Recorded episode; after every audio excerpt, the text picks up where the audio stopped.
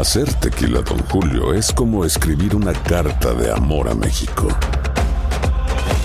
Beber tequila, Don Julio, es como declarar ese amor al mundo entero. Don Julio es el tequila de lujo original, hecho con la misma pasión que recorre las raíces de nuestro país.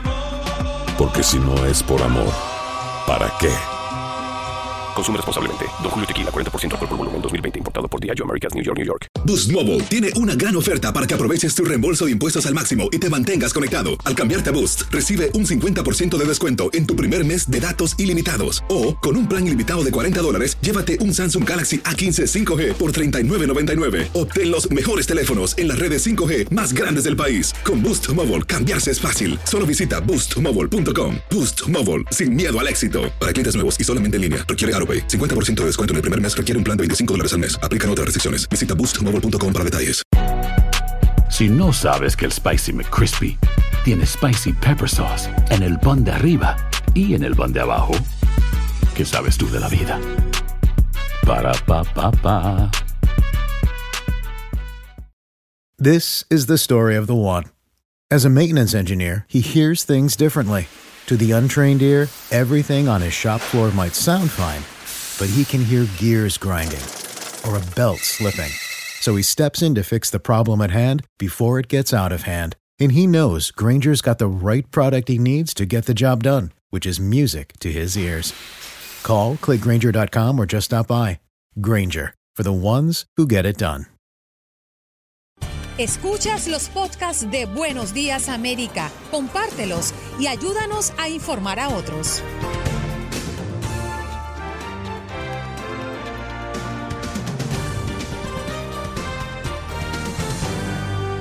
Hoy en Buenos Días América conversamos con Carlos Chirino, editor político de Univisión Digital, a propósito de que el primer y único debate vicepresidencial se celebrará esta noche en la Universidad de Utah. Jorge Hernández y Max Pérez Jiménez desde Nueva York, hablándonos de lo que es noticia en Miami y en Nueva York respectivamente. El doctor Juan Rivera, corresponsal de salud de Univisión, hoy nos acompañó para hablar del COVID-19 y de lo que hay alrededor en las últimas noticias. Viviana Ávila, corresponsal de Univisión en Chicago, con un resumen de noticias desde la ciudad. Y en nuestro segmento cuenta conmigo la doctora pediatra Edith Bracho Sánchez, directora de telemedicina pediatra, hablando del tratamiento que recibió el presidente Donald Trump. ¿Está disponible para todos? Es una de las preguntas que nos respondió. Y en nuestro miércoles de inmigración, el abogado Jorge Rivera, con nosotros, experto en inmigración, respondiendo a las preguntas de la audiencia.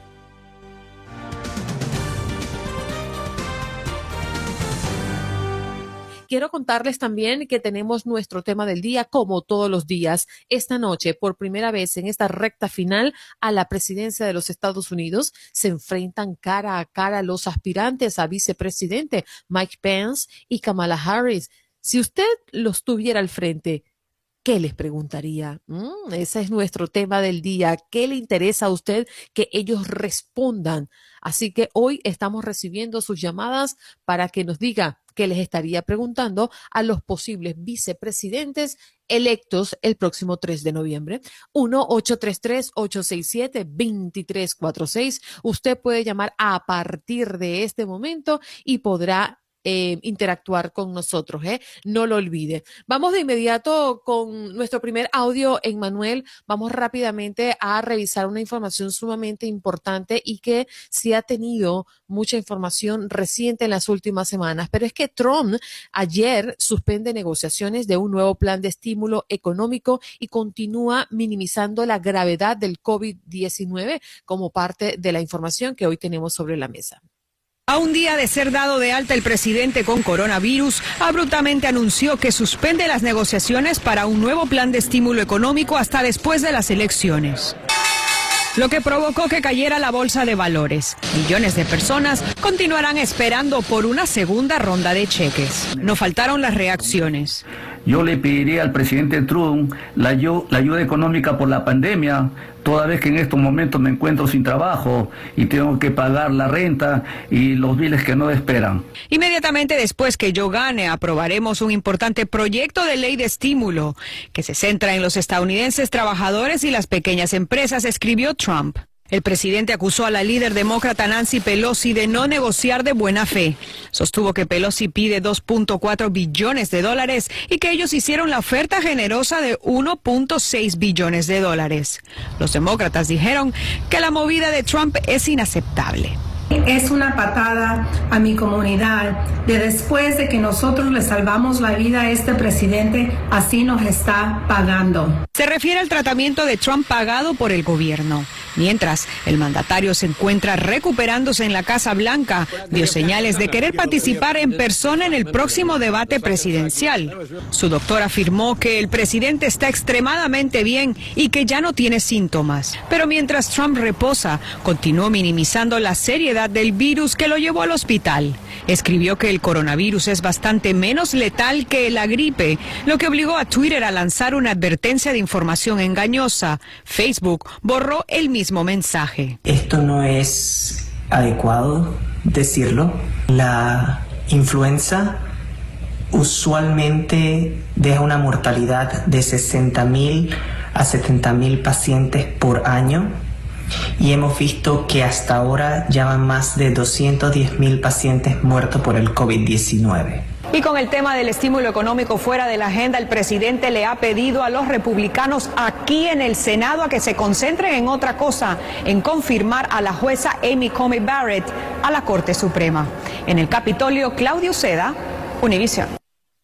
Eso es justamente lo que usted tiene que saber, que el presidente Trump dijo en un tweet el día de ayer por la noche que firmaría un proyecto de ley independiente diseñado exclusivamente para darles a los estadounidenses una segunda ronda de cheques de estímulo de 1.200 dólares. Si me envían un proyecto de ley de estímulo para cheques de 1.200 dólares, se enviarán a nuestro gran pueblo inmediatamente. Estoy listo, listo para firmar ahora mismo. Estás escuchando, Nancy, eso fue lo que le advirtió y dijo en ese tweet referirse a la jefa eh, negociadora del lado demócrata, la presidenta de la Cámara de Representantes, Nancy Pelosi. Más temprano, el día de ayer, recordemos que Trump dijo que había dado instrucciones a sus representantes de dejar de negociar con los demócratas para un nuevo paquete de estímulo hasta después de las elecciones. Y en el comunicado, Trump dijo que planea aprobar un importante proyecto de ley de estímulo si es reelegido el próximo 3 de noviembre. Trump también demandó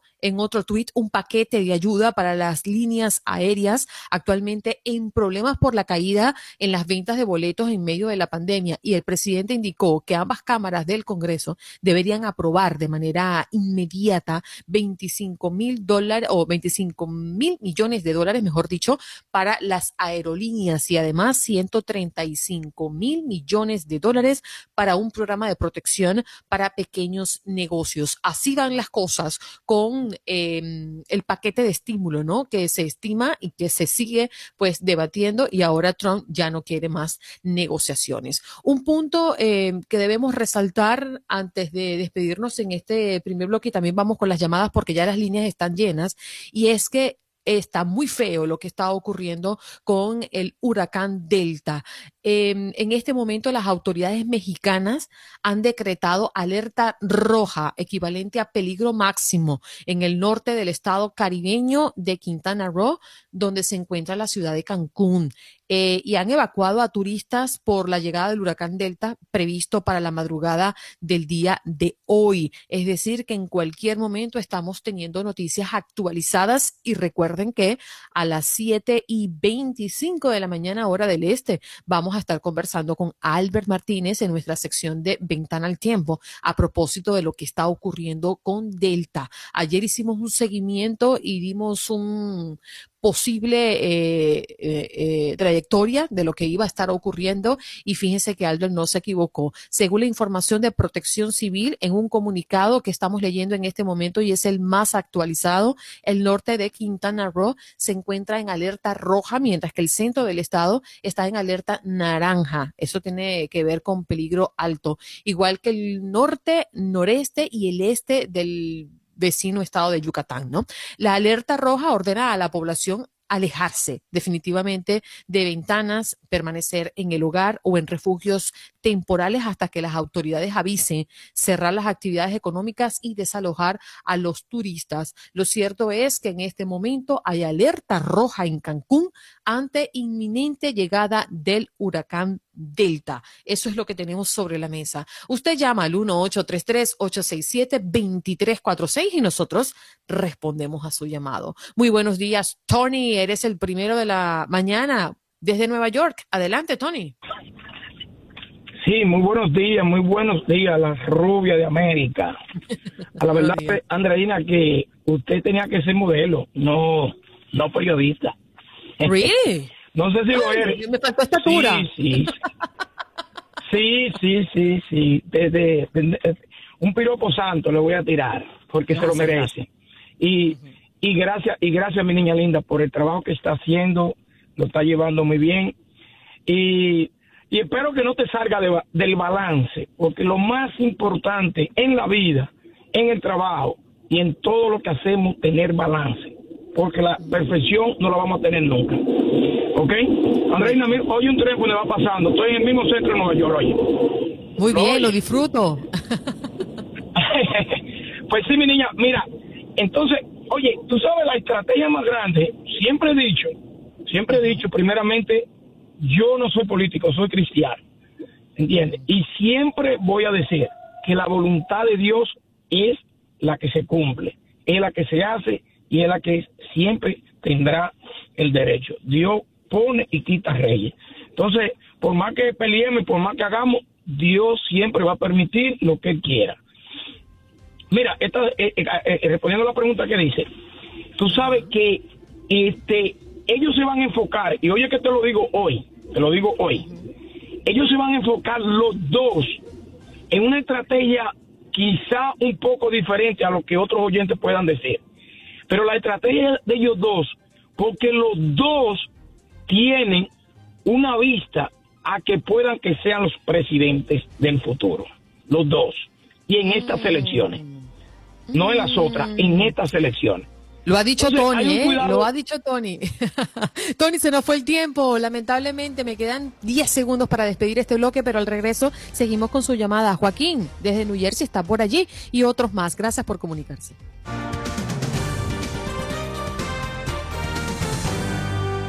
no para. 1-833-867-2346. Les recuerdo que nuestro punto de contacto, nuestra línea telefónica está a su entera disposición. Puede usted llamar al 1-833-867-2346 esta noche por primera vez en esta recta final a la presidencia de Estados Unidos. Se enfrentan cara a cara los aspirantes a vicepresidente Mike Pence y Kamala Harris. Si usted los tuviera al frente, ¿qué les preguntaría? Ese es nuestro tema del día. En eso queremos desarrollarlo, pero quiero decirles que usted puede hablar de lo que usted quiera, ¿eh? Vámonos con Juan. Adelante, Juan. ¿De dónde nos llamas? De Nueva York. Adelante, te escuchamos. Sí, te hablo de Nueva York. Sí. Escúchanos por teléfono y no por la radio, porque tienes un delay allí. Sí, estoy escuchando. Ah, ¿me escuchas? Perfectamente.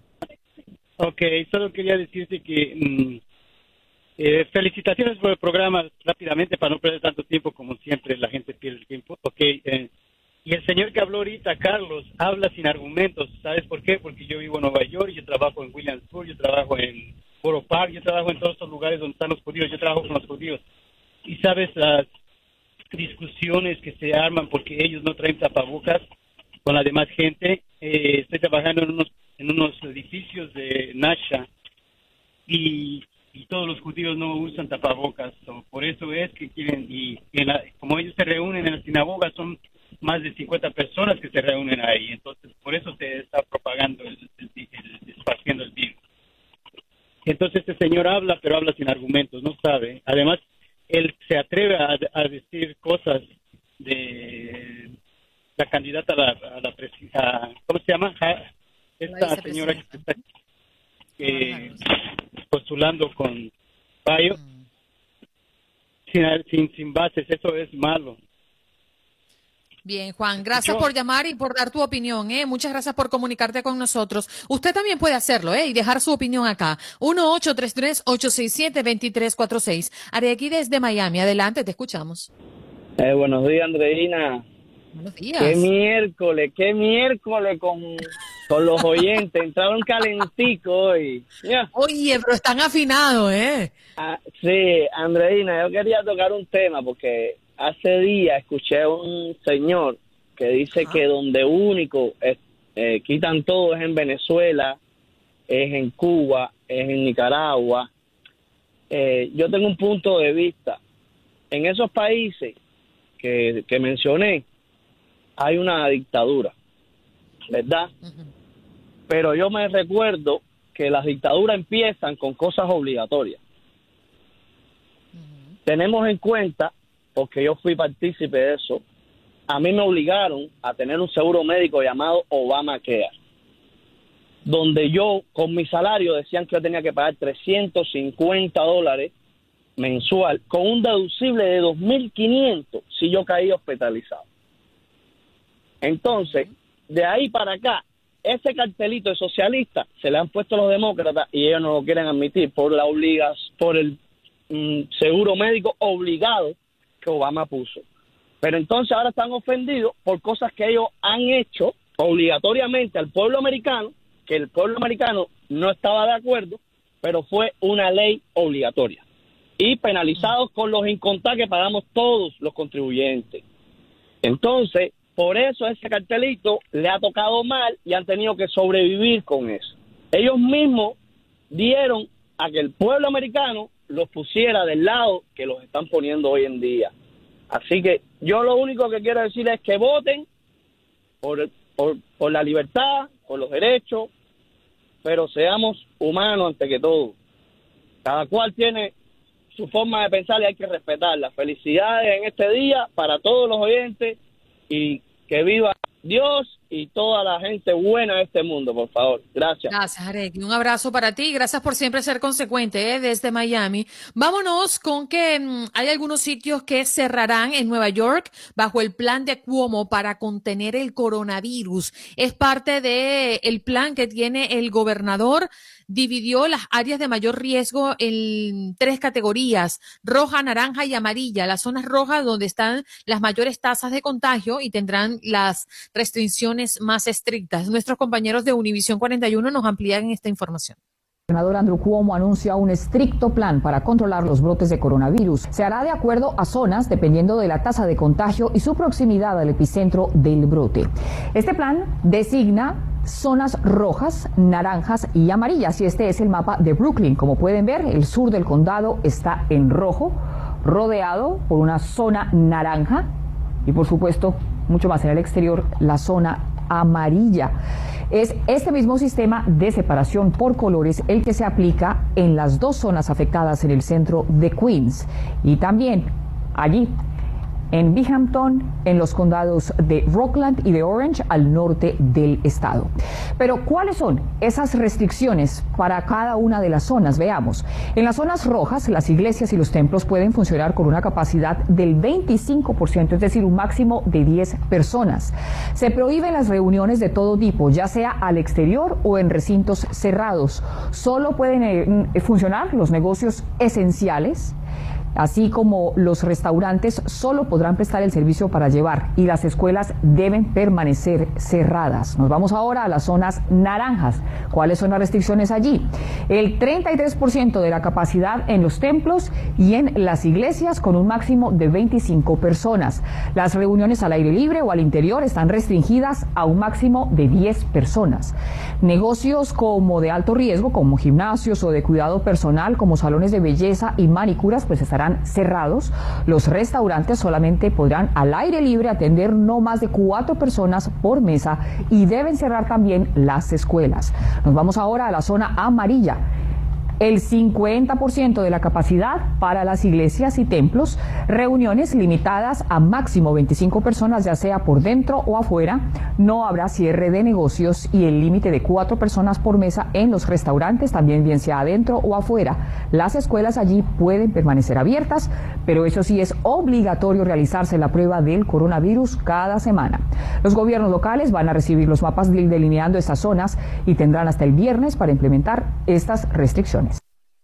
Allí lo tenemos y, la mayor tristeza es que después de hacer tantos esfuerzos, eh, diferentes sectores que han, se han visto muy maltratados por esta pandemia. Estamos hablando de negocios pequeños, negocios que están levantados a pulsos como pequeños restaurantes, eh, pequeños lugares de comercio hicieron un gran esfuerzo para abrir, ¿no? Después de tanto tiempo y luego ahora van a tener que restringirse nuevamente. Al igual que la latente con referencia a los colegios en Nueva York está pasando acá esta semana apenas en el sur de la Florida están de manera escalonada incorporándose los colegios públicos en Miami-Dade y pronto los de Broward, el otro condado, y hay mucho temor por lo que pueda estar pasando a futuro y con el rebrote que se espera sea muy elevado para finales de año o este último trimestre. De hecho, estaba yo revisando algunas informaciones y anuncios que ha hecho recientemente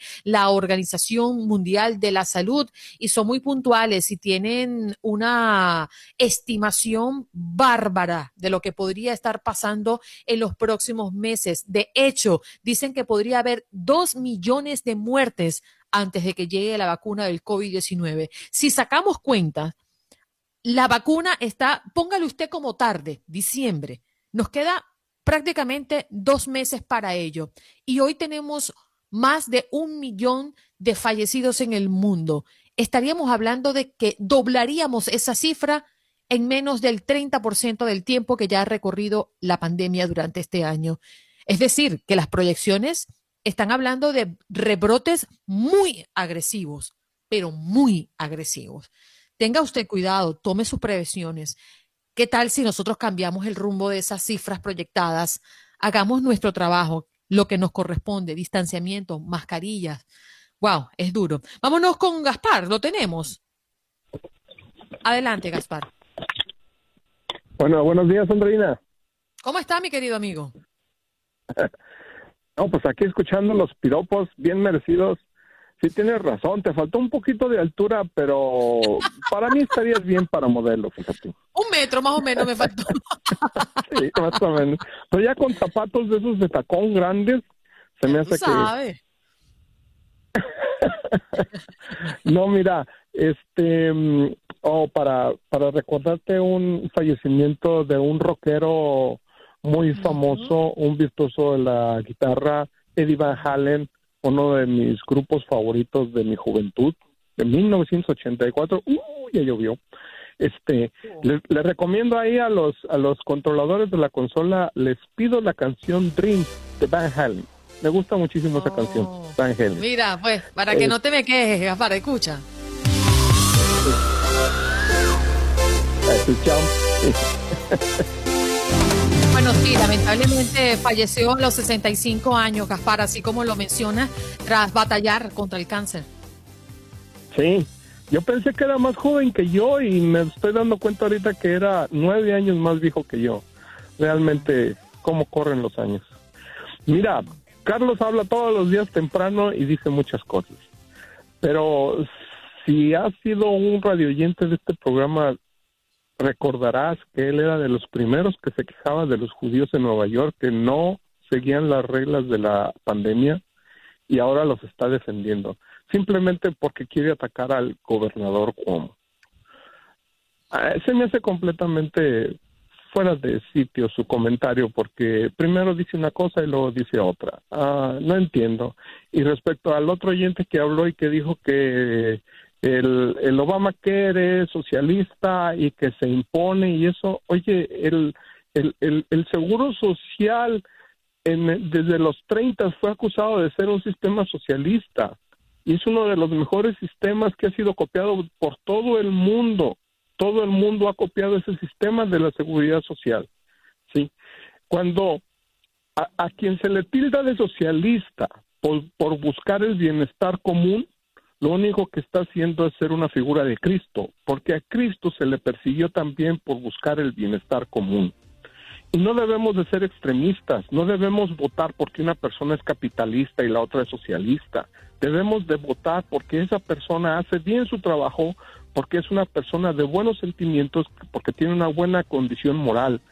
Yo puedo votar por un por un republicano 100 veces si quieren, pero si me demuestra que es una persona cristiana, que sigue los valores cristianos, que es un buen gobernante y que no tiene tendencias a ser un dictador. Ahí se las dejo, por favor. Gracias, gracias por, por siempre pasar por aquí, por ser parte de esta familia. Nos corresponde ser un... Al regreso les recuerdo que usted puede llamar al 1-833-867-2346 y compartir con nosotros lo que usted desee. Si quiere hablar de política, bien, y si no, pues también es bienvenido.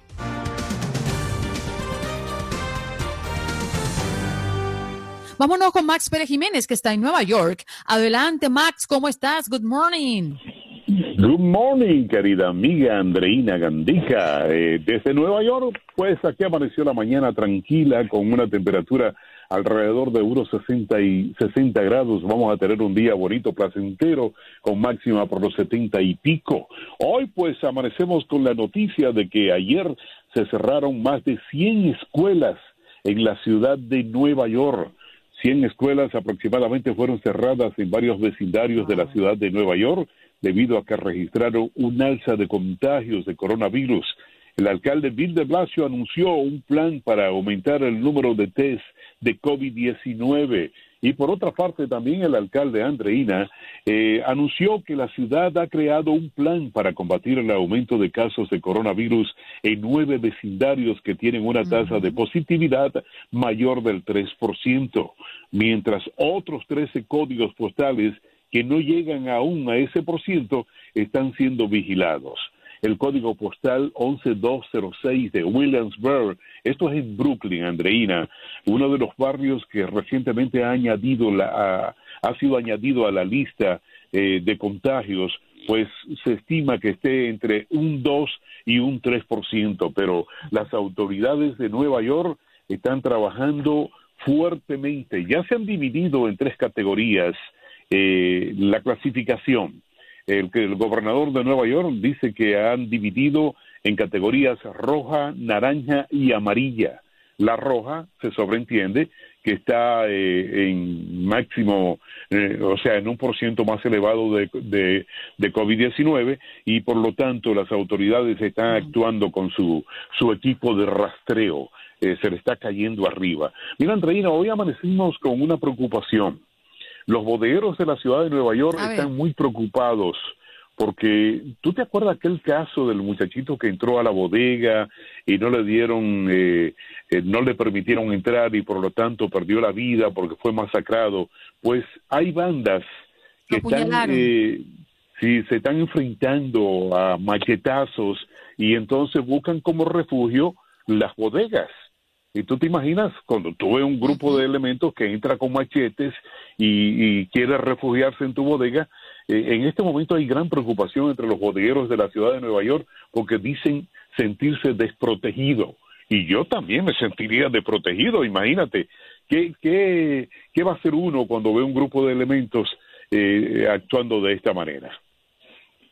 De todas maneras. Es muy triste, es una eh, decisión muy difícil, porque tú ves quizás uno corriendo buscando auxilio, buscando refugio para no ser atacado, pero al final el que está en la bodega no sabe quién es el que ataca y quién es el que recibe el ataque. Entonces al final le cierran las puertas, quedan afuera y la situación es totalmente dramática. Pero yo me pregunto si saben los barrios que son intensamente em, agresores bajo esta figura, ¿dónde está la policía que no está haciendo una guardia Mm. permanente, que no se está revisando? que no revisan las cámaras, que no van y buscan a las bandas. ¿Qué está pasando? Que no están haciendo su trabajo. Qué buena pregunta, Andreina. ¿No será que la policía también tiene miedo a este tipo de acciones? Podría ser. Eh, mira, se, bueno, imagínate, si la policía tiene miedo, ¿qué nos queda a nosotros, no? Como ciudadanos. Ay, ay, ay. Miedo tenemos nosotros porque si seguimos perdiendo, imagínate, los tres equipos perdieron los Marlins, perdieron los perdieron los Yankees. Ay, Pero mira, no te no preocupes, mañana celebramos.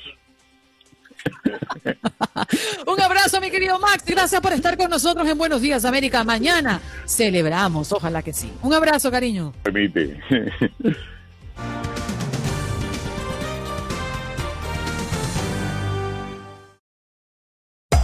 Hacer tequila, Don Julio, es como escribir una carta de amor a México. Beber tequila, Don Julio, es como declarar ese amor al mundo entero. Don Julio es el tequila de lujo original, hecho con la misma pasión que recorre las raíces de nuestro país. Porque si no es por amor, ¿para qué? Consume responsablemente. Don Julio Tequila, 40% alcohol por volumen, 2020. Importado por Diageo Americas, New York, New York.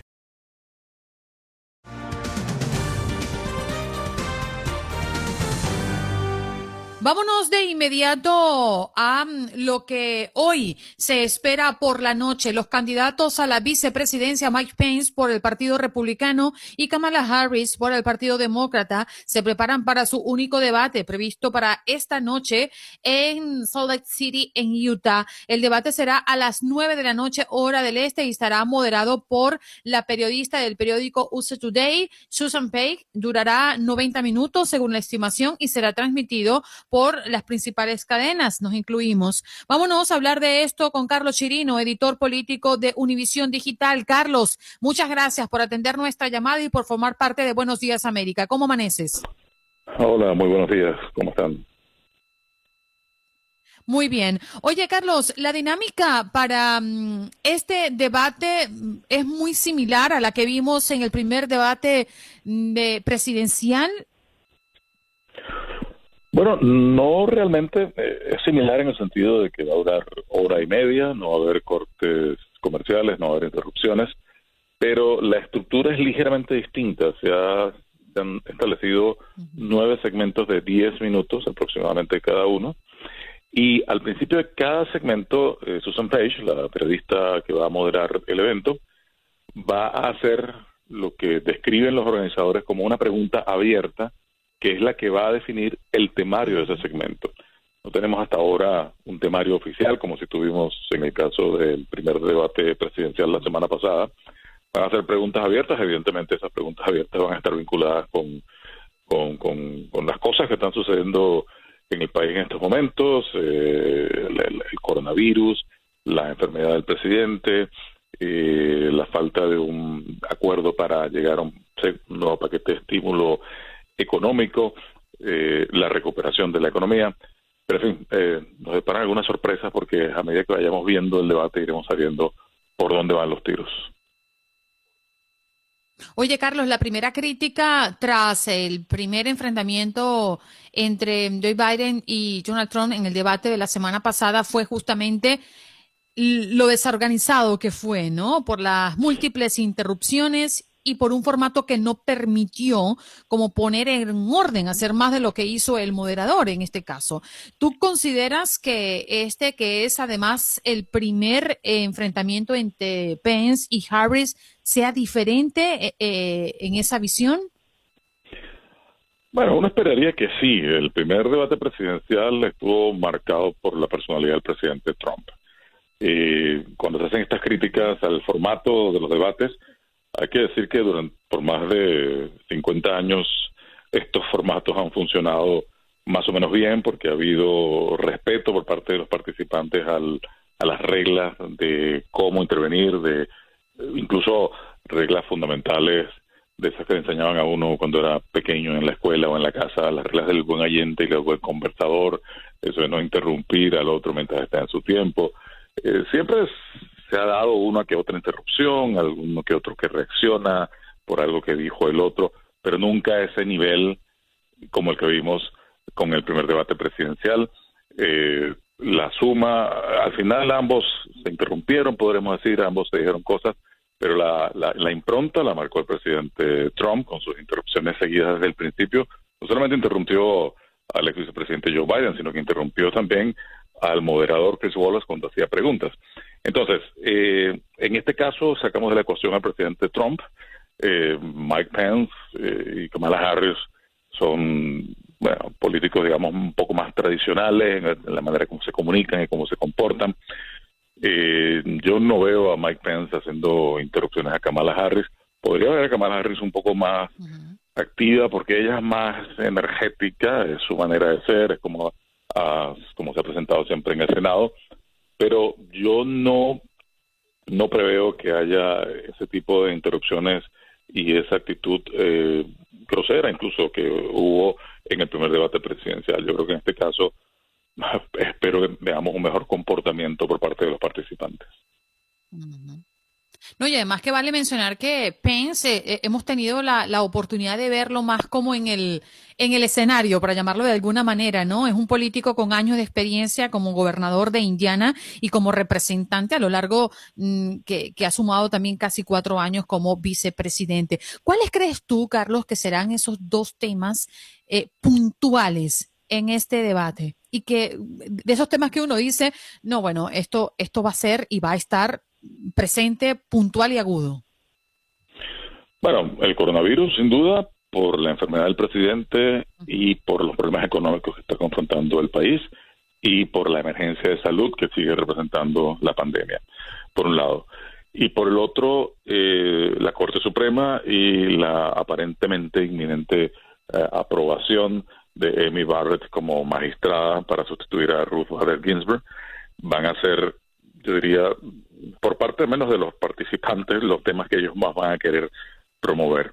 La enfermedad del presidente le ha puesto un interés añadido al debate de los vicepresidentes, que suele ser como un show lateral dentro de los debates de la campaña electoral, porque, bueno, el hecho de que el presidente se haya enfermado, por supuesto, y el hecho de que los dos contrincantes tengan más de 73 años, 74, el presidente 77, Joe Biden, eh, hace que muchos piensen, bueno, es posible que el vicepresidente, que es el encargado de asumir la presidencia en caso de la falta parcial o absoluta del presidente, tenga que ser alguien que, bueno, ah, pueda llenar ese espacio, que pueda asumir ese rol.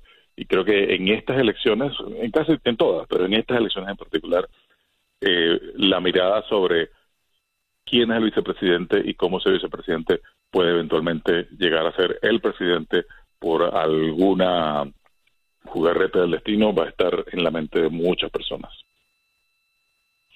Y contando que millones de estadounidenses ya están votando. Gracias, Carlos. Un abrazo y nos reencontramos pronto, ¿eh? Como no, como siempre, a la orden. Chao.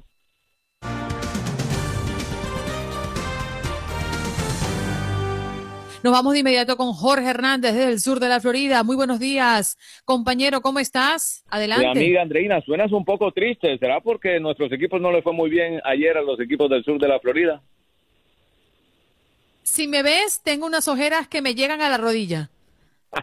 Así me ha pasado a mí también esta serie final. Pero bueno, 3 a 1 estamos abajo en la serie contra, contra los Lakers, nuestro Miami. Yo tengo esperanzas de que van a regresar y esta serie por lo menos se va a un séptimo juego. Yo creo que sí. Luego, en cuanto a los Marlins contra los Bravos de Atlanta, la veo bastante difícil, pero bueno, hay que luchar y hay que seguir para adelante. Sí, señor. Bueno, más difícil veo yo que el hit remonte a que los Marlins puedan conseguir victoria frente a los Bravos. Oye, hay mucha información ¿eh? en el sur de la Florida y puntualmente el gobernador amplía el registro para votar. Hay fallas en el sistema. Sí, hubo fallas, hubo fallas extremas durante este lunes. se calculó que unas 500 mil personas que entraron a los sistemas de registro de votantes de aquí, de la Florida, no pudieron hacerlo. La fecha límite, como tú sabes, era este lunes 5 de octubre. El Estado reconsideró lo que había pasado, consideró lo que había pasado y este martes aprobaron una extensión de esa fecha límite que, por cierto, ya se venció. Esto fue a las 7 de la noche de este martes, y que era la, era la fecha nueva para inscribirse para votar aquí en el sur de la Florida, mejor dicho, en todo el estado de la Florida, pero por decisión y por presión de varios. Mira que en esta vez sí hubo como un consenso bipartidista porque miembros de ambos partidos pidieron al gobernador de que extendiera esta fecha, pero ya esto se venció anoche a las 7 en punto de la noche. Oye, otro tema que ha estado manteniendo todo el mundo en debate y en polémica es el uso de las mascarillas, pero hay nuevas medidas sobre el uso de ellas en Miami-Dade. Bueno, están cambiando poco a poco. Tú sabes que el estado de la Florida, el gobernador Ron DeSantis ha ordenado ya que entre en la fase 3, algunos lugares ya en fase 4.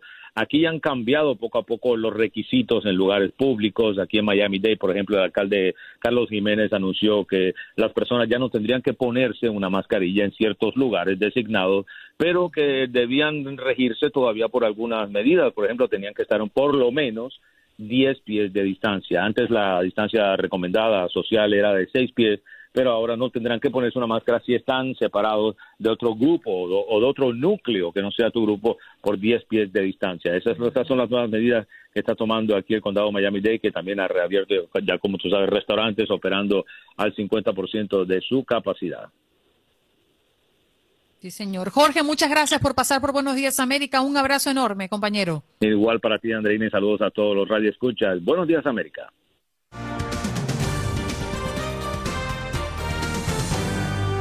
Si es que la proyección de dos millones de personas fallecidas en el mundo antes de que mm, esté lista la vacuna pone en alerta y sacando cuentas a todo el mundo, ¿no? Porque lo que quedan son menos de tres meses para que termine el año y se supone que antes de que finalice este 2020 tendremos una vacuna. ¿Cómo usted ve la proyección del último trimestre del año con referencia al COVID en Estados Unidos y en el mundo?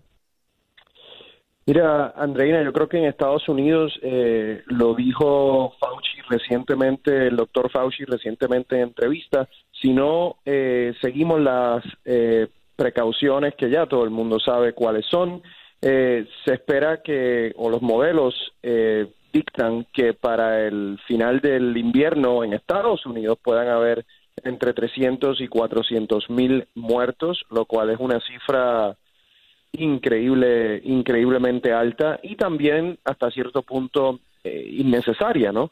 Eh, a nivel mundial eh, vemos cómo ya se está formando, se está dando el fenómeno de una segunda ola en países como España, en países como Francia, en países como Inglaterra. Y usualmente lo que vimos, si ustedes obviamente se acuerdan, en el mes de marzo, en el mes de abril, es que primero ocurre en Europa y luego ocurre en Estados Unidos.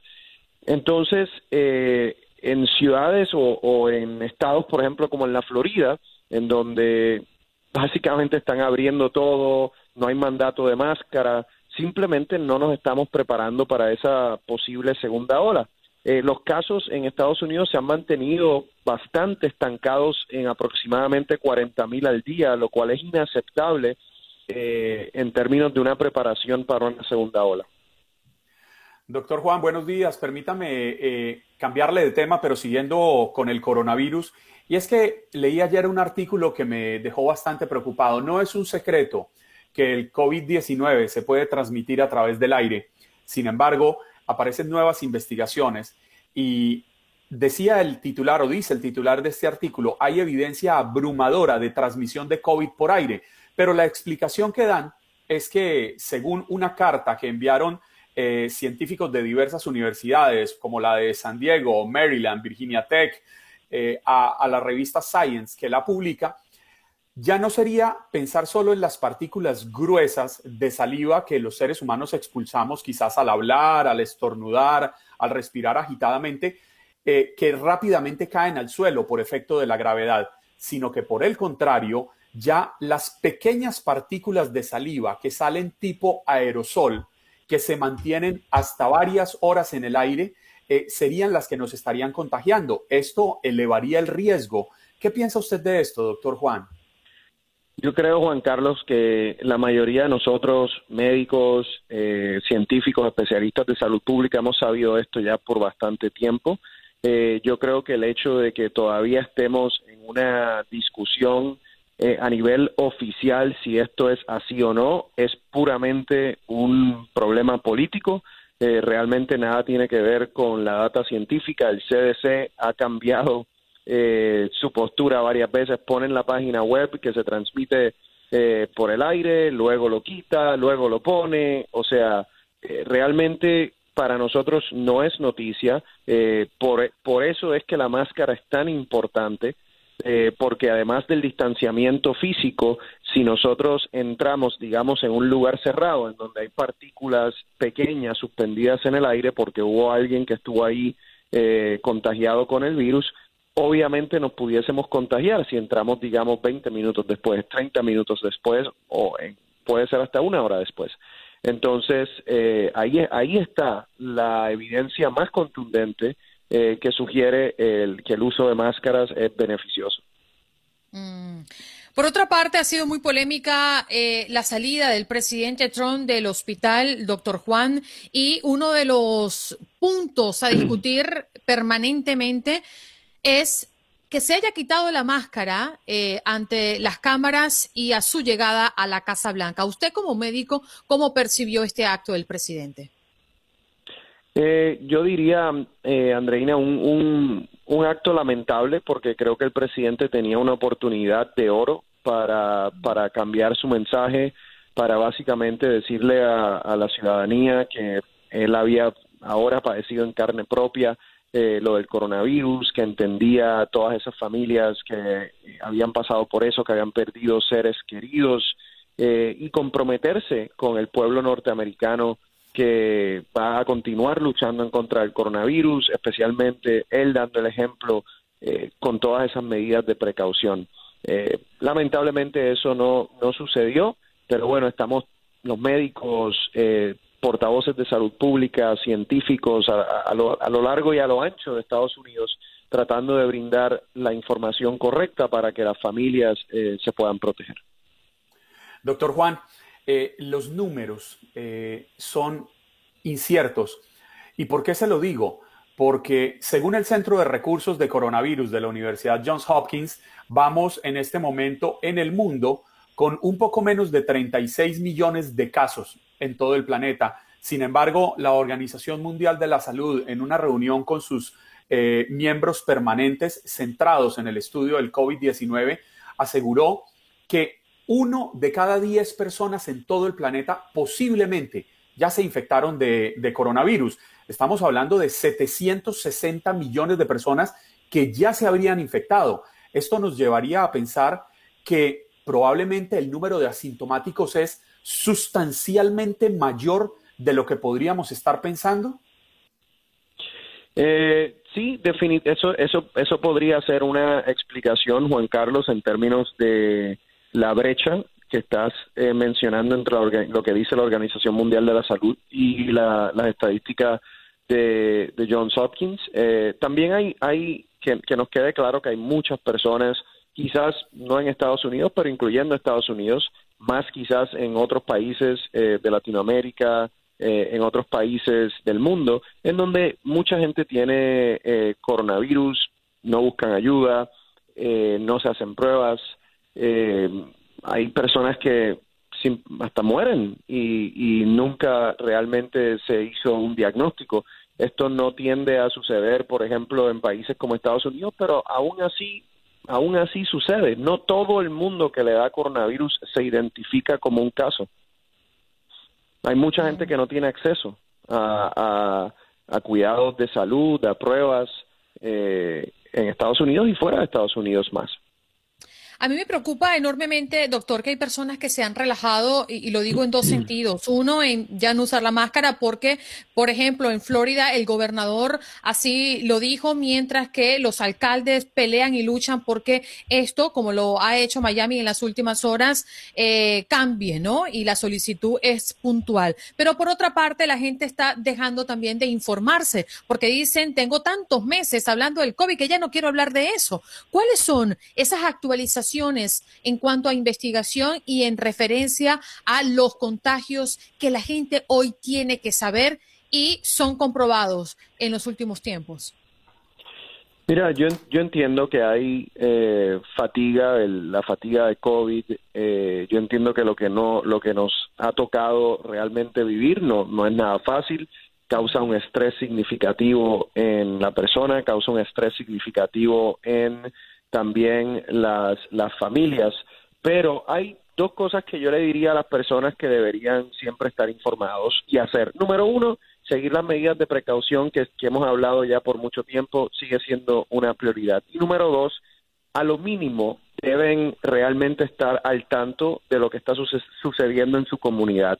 Cuáles son los casos, cuántos casos hay en su comunidad, eh, cuál es el positivity rate, o sea, cuántas personas están dando positivo, porque sabemos que en una comunidad donde ese positivity rate es menos de 5%, es una comunidad eh, más segura, en donde se deben abrir más cosas, en donde la gente eh, obviamente puede estar un poco más tranquila, aunque nunca nunca eh, liberándose de esas medidas de, de prevención. Pero esa información la debe tener, no le cuesta mucho eh, día a día eh, obtener esa información, cinco minutos, diez minutos que lean su periódico local eh, o en, en Internet, eh, yo creo que esa es información importante.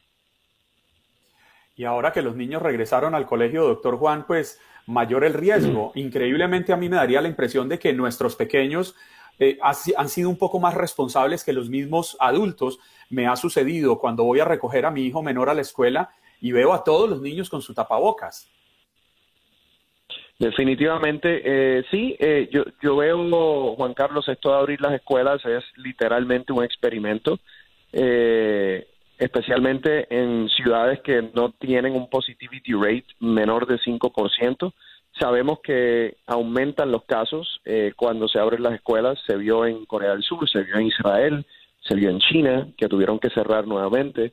Eh, sabemos que los niños eh, transmiten el virus, en, se transmiten el virus entre entre ellos, lo vimos en un estudio de Corea del Sur y hace poco lo vimos en el estudio de rastreo más grande que se ha hecho hasta el momento que viene de India, que fue realizado por investigadores de la Universidad de Princeton y de la Universidad de Johns Hopkins. Eh, así que sí, los niños se lo transmiten entre ellos y obviamente ya sabíamos que los niños lo pueden llevar a la casa y transmitírselo a un padre, a un abuelo, a alguien con enfermedades crónicas que, que, que es donde realmente está el peligro. Por otro lado, por otro lado, yo sí creo que eh, abrir las escuelas es importante. O sea, me parece importante, como quien dice, hacer ese experimento en las ciudades en donde el positivity rate es aceptable eh, por la importancia que tiene la escuela en el desarrollo de los niños. Pero tenemos que mantenernos flexibles, ver la data, cuántos casos están aumentando para poder ajustarnos a esa realidad.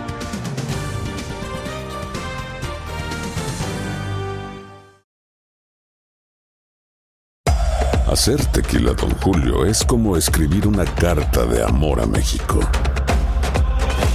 Beber tequila, Don Julio, es como declarar ese amor al mundo entero. Don Julio es el tequila de lujo original, hecho con la misma pasión que recorre las raíces de nuestro país. Porque si no es por amor, ¿para qué? Consume responsablemente. Don Julio Tequila, 40% alcohol por volumen, 2020. Importado por Diageo Americas, New York, New York.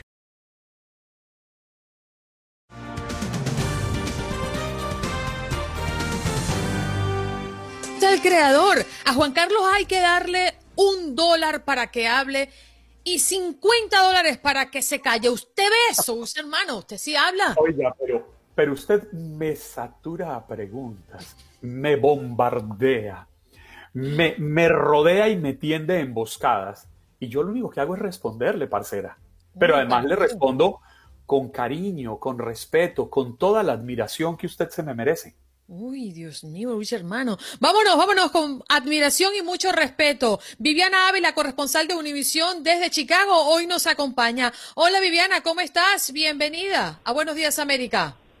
Hola Juan Carlos, Andreina, ¿cómo están? Hace tiempo no, no nos escuchábamos. Sí, es muy cierto. Oye, pregúntele, pregúntele a Andreina de qué parte es Viviana, a ver qué acento tiene. A ver, Viviana. A ver, adivinen. No, Dígame no a sé. Andreina que adivine de dónde. Wow, a ver. No, no sé, es que yo no sé definirlo. No, Viviana, Viviana Ávila es colombianísima. Sí, sí, pero ¿de ¿De dónde? qué parte de Colombia? Ah, no sé. Yo creo que es Rola. O del centro Soy del Rola, país. es- efectivamente, de Bogotá. Ah. Bogotá, a mucho, a mucho honor. Oh, qué Pero bien. bueno, vamos, vamos con las noticias. Hoy quería eh, comentarles que no solamente aquí en Chicago, sino en Miami, en Morristown, New Jersey, en Houston, Texas y en Somerville, Massachusetts, habrá un Día Nacional de Acción. Esto para presionar al Congreso, decirle que el tiempo se acaba y que antes de que finalice este 2020 salven dos programas importantes para la comunidad. El programa de, eh, para la comunidad inmigrante, el programa de protección temporal que ampara a cerca de unas 400 mil personas aquí en Estados Unidos y también que se haga algo por el más de un millón de beneficiarios del programa DACA. Si ustedes recuerdan, hubo un panel de tres jueces en la Corte de Apelaciones del Noveno Circuito eh, que en septiembre pasado le dio la razón a la administración Trump para cancelar el, el TPS para El Salvador Nicaragua, Haití y Sudán. En el caso de los salvadoreños, este TPS se les otorgó en el 2001 y ellos tendrían ese beneficio migratorio hasta el 4 de enero del 2021. Por eso la urgencia de las personas para presionar al Congreso a que eh, realmente les extiendan este beneficio migratorio o que les den una solución permanente, porque si no estas personas se quedarían prácticamente al borde de la deportación. El otro programa, DACA, que aunque sigue vigente, pues realmente nos están aceptando solicitudes nuevas eh, de personas eh, con este beneficio migratorio que empezó en el 2012 y también se le redujo el tiempo de los permisos de trabajo de dos años a un año. Así que eh, eh, se siente la presión de las personas con relación a estos dos programas que podrían eh, ponen pues en el limbo a, a muchas personas y estamos nosotros también siguiendo el tema de la caravana de apoyo al TPS que incluye a 50, 52 ciudades del país en 34 estados de la Unión Americana. Así que estaremos pendientes de lo que ocurra en este Día Nacional de Acción para seguir presionando al Congreso. Viviana, nos queda muy poquito tiempo, pero quería preguntarte que por el coronavirus, Chicago está estudiando la posibilidad de poner restricciones a viajeros que vengan desde Indiana, por ejemplo. ¿Qué está pasando alrededor de este caso? Exactamente. Esta es una lista que ha venido eh, haciendo hace más de dos meses eh, Chicago con relación a estados que hayan presentado alta positividad de coronavirus. En el caso de Indiana, hemos visto que semana tras semana han ido aumentando los casos allá y si sigue aumentando, entonces tan pronto como la próxima semana se haría una restricción de entrada de viajeros de ese estado. Sin embargo, esto se le deja más, no es que se les vaya a perseguir a las personas eh, para que cumplan una cuarentena de 14 días, sino más bien se le deja como la voluntad de quienes vienen de otros estados con alta positividad de coronavirus a que realmente guarden ese tiempo de cuarentena para evitar la propagación del virus. Así que veremos, Andreina, qué pasa la próxima semana y cómo aumentan los números, no solamente en Indiana, también en Wisconsin, donde se ha decretado una alerta eh, pública por los casos que han ido en aumento. Así es, Viviana, y agradecemos tu paso por acá. nos llena de mucho gusto tenerte. La próxima semana, Dios mediante, conversamos de nuevo para revisar lo que está ocurriendo en Chicago. Un abrazo, Vivi. Gracias, lo mismo para usted.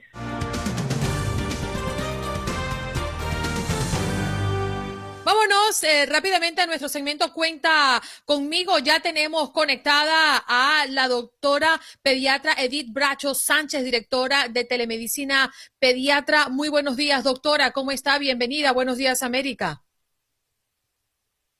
Ustedes una vez más. Bien, hoy en nuestro segmento queremos conversar, doctora Bracho, que hemos visto cómo el presidente Trump no está tomando las precauciones necesarias después de dar positivo con COVID-19. ¿Qué preocupaciones eh, o qué precauciones, mejor dicho, debería estar tomando el presidente en este momento?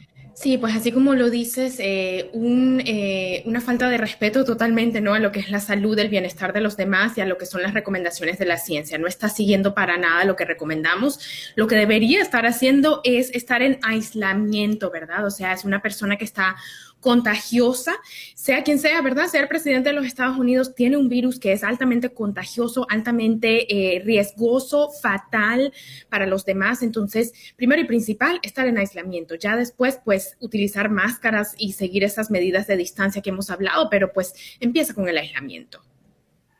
Doctora, eh, muy buenos días. Yo quisiera saber, hemos hablado mucho de la edad alrededor del coronavirus. Eh, ya es comprobado que cualquier persona, independiente de la edad, se puede eh, contagiar e incluso puede tener un lamentable eh, resultado final. Sin embargo, quisiera preguntarle por los síntomas. ¿Los síntomas empeoran dependiendo de la edad o esto tampoco es determinante? Sí, definitivamente sí. La respuesta es sí a todo lo que me acabas de preguntar. Eh, sí, eh, la enfermedad es más severa a medida, eh, eh, aumenta la edad, ¿no? Entonces, a medida que vamos subiendo en los años, va subiendo eh, pues el riesgo de tener una enfermedad severa. Las personas que tienen 50 años están más a riesgo que las personas que tienen 40, los que tienen 60, más a riesgo de los que tienen 50 y así, ¿no? Hemos visto en este país que 8 de cada 10 personas que han fallecido tenían más de 65 años. El presidente, como ya lo sabemos, tiene 74 años, entonces está en riesgo, pero igual, como ya lo no nos podemos confiar de que, bueno, como yo tengo menos de 65, eh, no me va a dar tan grave o no me voy a morir. No, es un virus grave que no siempre podemos predecir y que nos puede afectar de una forma severa a todos. Doctora Bracho, ¿podría explicarnos cuál es ese tratamiento que le dieron al presidente Trump y cuáles son los efectos? Y dependiendo del costo de estos tratamientos, ¿es un tratamiento mm, posiblemente fácil de adquirir para cualquiera que vive en este país? Sí, definitivamente. Pues, varias preguntas, igual que Juan Carlos. y sí a todas. Sí, por explicar un poquito, ¿no? ¿Qué fue lo que recibió el presidente, ¿no? De lo que sabemos hasta ahora, porque sabemos que la información ha ido saliendo a pedacitos, ¿no? Como dice mi mamá, hay que sacarla con cucharita un poquito ahí la información, ¿no? Pero bueno, sabemos que le dieron eh, un antiviral que se llama Remdesivir, sabemos que le dieron esteroides, dexametasona, ¿verdad? Y sabemos que le dieron unos anticuerpos que todavía están usándose de forma experimental. El Remdesivir, el antiviral, y el esteroide que le dieron, la dexametasona, están disponibles para el público, pero lo que se ha eh, pues descrito en los estudios es que se deben utilizar para casos severos, que no hay beneficio y de hecho podría haber un riesgo si sencillamente se lo damos a todo el mundo, ¿no? O sea, podemos más bien empeorar la situación y por eso lo reservamos para casos severos de personas que están hospitalizadas. Ahora, los anticuerpos que él recibió todavía no están disponibles para el público y sí va a entrar ahí un factor de costo y de, de distribución, pero es más porque no tenemos los datos todavía, no tenemos la evidencia que nos diga que, que es seguro y que funciona utilizarlo para el público. Entonces, recuerden que siempre, siempre pensamos, ¿no? Costo, y sí, hay que pensar en costo, pero también tenemos que pensar en cuál es el riesgo de utilizar algo que todavía no está establecido, funcione y sea seguro. pero ahí tengo una duda, doctora, porque imagino que no funciona así, pero voy a decir algo sumamente loco para intentar llegar a la pregunta y que podamos entender todos. Cuando a mí se me cae cuatro gotas de agua, yo pongo dos servilletas y estoy súper segura que lo va a absorber, ¿no?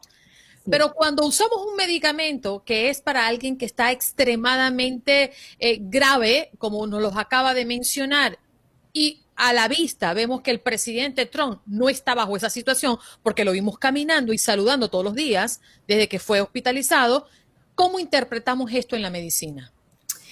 Sabes que eh, me encanta que me, que me, hagas esa pregunta porque la verdad es que hemos tratado de interpretarlo y las cosas como que no nos dan, ¿no? Esas matemáticas y esos cálculos como que no nos están dando en estos momentos. O sea, o el presidente está más enfermo de lo que nos quieren hacer creer, ¿verdad? Lo que él quiere hacer saber y por eso le están dando estos medicamentos que están reservados para las personas más, más severas o sencillamente decidieron que le vamos a dar absolutamente todo desde un principio, grave o no grave, porque él es el presidente de los Estados Unidos. Y la, la primera, eh, pues la primera situación tiene pues consecuencias en el sentido de que cómo no nos van a decir siendo el presidente de los Estados Unidos qué está pasando realmente y la segunda también tiene consecuencias porque sabemos que así no se practica la medicina porque hay un riesgo eh, real de sencillamente echarle todo, ¿verdad? A ver qué pasa, a ver si algo funciona, ¿no? Entonces esperemos, ¿verdad? Que los doctores que lo están tratando de verdad estén tomando en cuenta pues su cuadro de, de verdad, pero nosotros como público no sabemos exactamente y a la comunidad médica hay muchos que no nos, no nos dan las cuentas. Doctora Bracho, lo único que lamento es haberla bombardeado con tantas preguntas porque somos expertos en poner cuatro preguntas en dos líneas. No, pero, pero, pero ella es experta en capotear como una buena torera y salió adelante con todo. Explícate lo que es capotear, por favor. Eh, el capote en el, en el toreo, en la tauromaquia, el capote es como enfrentan al toro, es este, esta, esta tela grande, por, por darle un nombre, y cuando el toro embiste, es como lo, lo capotean. Ya sabe, ¿no? ¿Cuál es el torero de Buenos Días América, doctora? Usted me entiende, ¿cierto? ¿Qué vamos a hacer? Así toca. Doctora Bracho, muchas gracias. ¿eh? Ha sido un placer conversar con usted. Un placer como siempre, que esté muy bien. Muchas gracias. Allí hablábamos con eh, la doctora eh, pediatra Edith Bracho Sánchez, directora de telemedicina pediatra, conversando en nuestro segmento Cuenta conmigo. Feliz día para usted, doctora.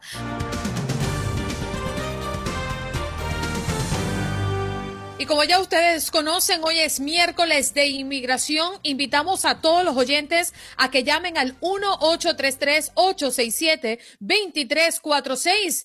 Si tienen preguntas para nuestro abogado experto en inmigración, Jorge Rivera, llamen a la línea telefónica y con gusto el abogado va a estar respondiendo a sus interrogantes. Vamos a darle paso. Muy buenos días. Abogado, ¿cómo está? Qué guapo. No, no, no, no, no. Venga, qué es esta ¿eh? maravilla. Oiga, yo, yo, yo, yo, yo voy a hacer una denuncia. Ay. Pública y formal. Señor Jorge Rivera, eh, eh, nuestro fashionista de las leyes, ¿usted está escuchándome? Sí, claro, por supuesto. Yo le quisiera pedir respetuosamente que esa poderosa chequera que usted tiene no la mueva al interior de Buenos Días América, porque a usted alguien le está pasando información. Yo ayer dije, yo ayer dije en la reunión editorial, mañana no me voy de corbata. Me voy a poner un pañuelito coqueto en el saco para tratar de sorprender a Jorge Rivera. Y no, él hizo lo mismo hoy. A usted alguien le está filtrando información. No, pero mira, un par de cositas. Número uno, me encanta la corbata de, de Andreina. Está, ese, e, ese look está buenísimo. Y hoy que me vine con corbatica, pues con, con lacito y todo. Claro, ahora mira, estoy impresionado por el pañuelito tuyo. Ah, mire, mire, mire, mire. Me encanta. Está, tú estás convertido todo en un fashionista, mi hermano. Pero por favor. Ahora te comento, Hoy es mi aniversario de bodas de cuatro años de matrimonio. ¡Uy, qué maravilla! ¡Felicitaciones! ¡Excelente! fíjate que mi color predilecto es el azul, pero ahora me pongo el rojo porque representa el amor. Y la pasión, dígalo así, abogado, la pasión. Claro, yo estoy en de luna miel por cuatro años, así que esto está caliente. Bueno, estamos en semana de aniversario, abogado, porque yo el lunes cumplí 13 años de casado. ¡Oh! ¡Felicidades! bueno, vámonos a nuestro tema, vámonos. Eh, hablando de inmigración. Sí, por favor, eh, basta de fiestas. Eh, hay cosas muy puntuales y muy delicadas que están ocurriendo alrededor de inmigración. En este caso, el gobierno endurece requisitos de visa de no inmigrante para trabajadores profesionales extranjeros. ¿A quiénes estaría afectando estos requisitos nuevos, abogado? Sí, fíjate que vi esa noticia y me pareció interesantísima porque, bueno, están levantando las barreras eh, para los trabajadores con visas profesionales. O sea, estamos hablando de eh, las visas eh, para las personas que son contratadas para trabajar en los Estados Unidos, porque ellos quieren, supuestamente la administración quiere proteger a los ciudadanos americanos y residentes y lo están haciendo específicamente con los niveles de salariales que le están ofreciendo a los trabajadores. Así que esto definitivamente que va a bajar el número de visas de no inmigrantes para que vengan a trabajar en empresas dentro de los Estados Unidos. Mm. Jorge, eh, yo quisiera cambiarle de tema por otro que también es igual de preocupante, y es que el Servicio de Inmigración advirtió que solo algunos migrantes que tienen TPS ahora en este momento de incertidumbre eh, podrían convertirse en residentes. Y estamos hablando específicamente de aquellos que viven en las jurisdicciones de las Cortes de Apelaciones del sexto y del noveno circuito. Eh, básicamente, ¿cómo estas personas, que de por sí sacábamos la cuenta ayer con Andreina y creo que son 15 estados los que podrían hacerlo, que están en esas jurisdicciones, eh, ¿cómo podrían estas personas acceder a una residencia? Ok, mira, eh, esta pregunta está buenísima y vamos a profundizar esta noticia porque específicamente nosotros representamos a muchos de las personas con TPS. El cambio tiene que ver con la salida y la vuelta a entrar con un permiso de viaje. ¿Ok? A partir, si tú viajas con un permiso de viaje después de agosto 20, ya no lo consideran una entrada legal que te puede llevar a la residencia. Por ejemplo, si te pide una esposa o un hijo ciudadano americano. ¿Qué pasa? En el sexto y el noveno circuito, automáticamente, por el hecho de tener el TPS, ya eres considerado de tener una entrada y una estadía legal. O sea que es más fácil obtener la residencia. Pero aún las personas que están fuera de estas, estos 15 estados que mencionamos, eh, siempre hay diferentes alternativas para ellos, por ejemplo, a través de la visa U, a través, como víctimas de crímenes, la violencia doméstica, siempre tienen opciones, así que no es tan blanco y negro como lo dicen en los artículos que he estado leyendo. Andreina, no la escuchamos. Ok. El sonido. Ahora, ahora, sí, ahora sí, señora Andreina Gandica, después de una corta y rápida lectura de labios, prosiga con su pregunta, por favor. Decía que nuestros oyentes querían hacerle pregunta al abogado, así que adelante, Eugenio, con tu pregunta. Muy buenos días, doctor eh, Rivera. La pregunta mía es la siguiente. Ayer escuché en las noticias por una cadena de televisión aquí en los Estados Unidos de un caballero que le rodearon la casa ICE eh, lo arrestaron, eh, indocumentado, por supuesto, y entonces él pidió, bueno, ¿por qué me están arrestando? Me tienen que permitir tener un abogado. Entonces eh, se lo llevaron inmediatamente y lo deportaron a México. No le dieron esa oportunidad de ver a un abogado. Eh, realmente una persona, después de haber tenido sus niños aquí, nacido aquí en Estados Unidos y ser deportado de esa manera express, ¿Qué podría hacer esa persona ya una vez en su territorio original como en México? ¿Qué podría hacer? ¿Hay alguna ley que realmente le permita regresar a los Estados Unidos, doctor? Mira, me parece interesante ese caso y déjame explicarte. Cuando ICE detiene a las personas, hay dos categorías de personas. Los que no tienen una deportación previa y los que sí tienen una deportación previa. Porque si tú tienes una deportación previa, y no sé si este es el caso del señor, entonces no tienes derecho a una audiencia delante de un juez. Eh, te pueden deportar prácticamente inmediatamente, especialmente si has salido y vuelto a entrar después de una deportación. Entonces, eh, no sé si ese es el caso del señor que detuvieron, pero si él ya lo deportaron, se puede pedir un perdón que se llama el I-12, ponen todo lo positivo y lo negativo en la balanza, pero tiene que tener calificar por algo. Por ejemplo, si tiene una esposa ciudadana, lo puede pedir, se pide el perdón y puede regresar. O si lo pueden pedir los hijos también. Así que hay alternativas aún después que te haya deportado de inmigración. Eduardo también tiene su pregunta. Adelante, Eduardo, te escuchamos. Sí, abogado, este, mi nombre es Eduardo y este, yo tengo 31 años ya viviendo en ese país, con una incertidumbre de indocumentado, soy de México y entré de, ilegal. Y, tengo cuatro hijos nacidos aquí, uno de 28, uno de 24, uno de 17 y una niña de 11. Ok, eh, y usted entró indocumentado, nos comentó, ¿alguien lo ha pedido a usted anteriormente? En el 94, 95 me pidió a alguien, pero fue una petición como media fraudulenta, porque no, no, se, no se llegó a cabo todo. Ok, si fue media fraudulenta, esa petición no nos ayuda.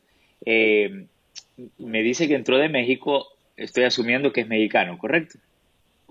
Correcto. Ok, última pregunta. ¿No tiene padres residentes o ciudadanos americanos? No. Ok, entonces, eh, está reducido, vamos a enfocarnos en los hijos. Tenemos hijos de 28, 21, 17. ¿Hay alguna posibilidad que uno de ellos entre a las Fuerzas Armadas? Posiblemente. Ok, ahí puede estar la solución y le voy a decir por qué. Y le digo porque estoy analizando todas las diferentes excepciones que hay para que usted sea residente. Si uno de esos hijos entra en las Fuerzas Armadas, inmigración le da una entrada legal y permiso de trabajo, pero esa entrada legal nos sirve para combinarla con la petición de uno de esos hijos y eliminamos el problema de la entrada legal. Ese programa se llama el PIP, Así que tenemos una luz de esperanza en su caso. wow, qué difícil, ¿no? Tener que armar rápidamente una solución para darle respuesta a nuestra gente. Gracias, abogado. Vamos con Ángela, que también tiene preguntas a través del 1833-867-2346. Usted puede llamar y preguntarle al abogado experto de inmigración Jorge Rivera, que está aquí con nosotros. Adelante, Ángela. Gracias, buenos días, doctor. Gracias por el programa y toda la ayuda que dan. Eh, tengo una pregunta. Yo estoy pidiendo a mi hermana, tengo que hacer la Fidelity Support. Ahora dicen que hay nueva regulación. Si me podía dar un poquito de eso, por favor. Los ingresos ya no son solo suficientes. Dicen que hay que no haber tomado ayuda pública por los últimos 36 meses y seguro médico, crédito, estoy un poco confundida con eso. Y, y si eso ya entra en vigencia ahora, por favor, gracias. Oye, sí, le tengo un, un par de preguntitas. ¿A dónde está su hermana actualmente? En la República Dominicana. Ok, le tengo buenas noticias. Por el momento, recientemente eh, desbloquearon la carga pública dentro del país y procede. Si ella estuviera dentro de los Estados Unidos, tendría que cumplir con todos los requisitos de la carga pública y, y el análisis de la totalidad de las circunstancias eh, para ver si es que ella va a necesitar ayuda del gobierno. Pero si está fuera de los Estados Unidos, y ayer estaba discutiendo esto en una reunión con muchos abogados, sigue bloqueada la carga pública de parte del Departamento de Estado. Así que le voy a recomendar, eh, por el momento, cumpla con todos los requisitos del Affidavit Support, que es la responsabilidad económica, pero bajo las reglas viejas, sin el cambio de la carga pública. Así que vamos a correr para hacer su caso, porque hay una ventana de tiempo para resolverlo sin preocuparse de, de los cambios de la carga pública, ¿ok? Abogado, nos quedan segundos para despedir al aire, pero usted continúa con nosotros en nuestro Facebook Live, ¿verdad? Un ratito más. Eh, por supuesto, y tengo que cederle la victoria de elegancia a nuestro hermano. Pero vamos a decirle rápidamente a la audiencia que nos está escuchando por la radio dónde puede conseguirlo a usted. Me pueden llamar al 888-578-2276, lo repito, 888-578-2276. El abogado Jorge Rivera con nosotros, pausa y regresamos ya.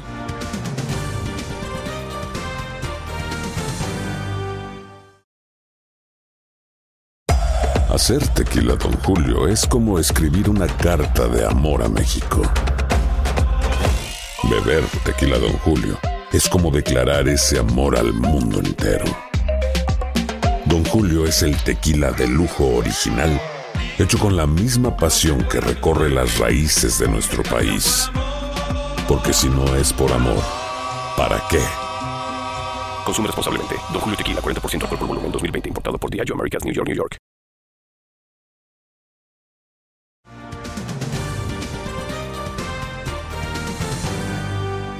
Bueno, nos vamos prácticamente deseándoles un feliz miércoles ombliguito de la semana cuando hoy es 7 de octubre. Octubre, noviembre, diciembre. Tenemos encima Halloween, Acción de Gracia, la Navidad, y se Navidad y acabó Año Nuevo. 2020. Oh my God. Así es, es que ya cuando empiezan los meses que terminan en bre, ya estamos en la recta final. ¿Really? Claro, septiembre, octubre, noviembre, diciembre. Octubre, diciembre, eh, noviembre.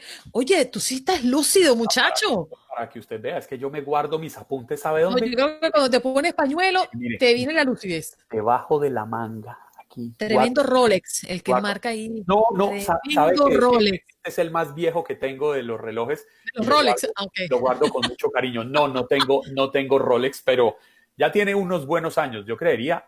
Es más, este reloj lo tengo desde antes de conocer a mi señora. Y Mm. nosotros también rondamos los 13 años suyos. Cumplimos 13 años este año. Entonces este reloj debe tener ¿De casado 14. o de conocerse? No, no, no, es que nosotros nos conocimos, nos flechamos y Se ya, de una vez. de una. Eso fue rapidito. ¿Cuánto tiempo? ¿Qué? Entre conocernos Conocieron, se hicieron novios y se casaron. tres meses, a lo sumo. ¿Really? Yo esperé tres años. No, no, no, no, pero pues es que ella me vio y dijo, este hay que atraparlo. No, mentira. Era yo, era yo el que Yo sabía que es que, mentira. era yo el que sabía que tenía que echarle mano y atraparla. ¿Era ella o ella? usaste una estrategia, me vas a tener que contar. No, además, además ya era mi, eh, yo ya estaba divorciado, ya, ya sabía lo que quería en la vida. No, ¿tú sabes qué pasó, Juan Carlos? Que ella supo que tú eras bello por dentro. Nos vamos. Nos vamos. Chao, parcero, fue un placer acompañarle. Chao, mi querida Andreina Gandica, a todos ustedes gracias por acompañarnos. Recuerden, la cita es mañana jueves 8 de octubre, ya en la recta final de este año 2020. Los esperamos aquí con Andreina Gandica desde las 6 de la mañana. Esto es Buenos Días América de TUDN Radio, un show matutino de Univisión. Chao.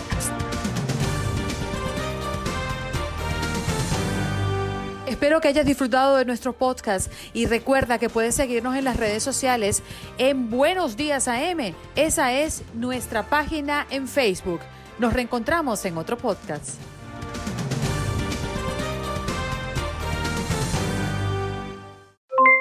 Aloha mamá, ¿dónde andas? Seguro de compras. Tengo mucho que contarte. Hawái es increíble.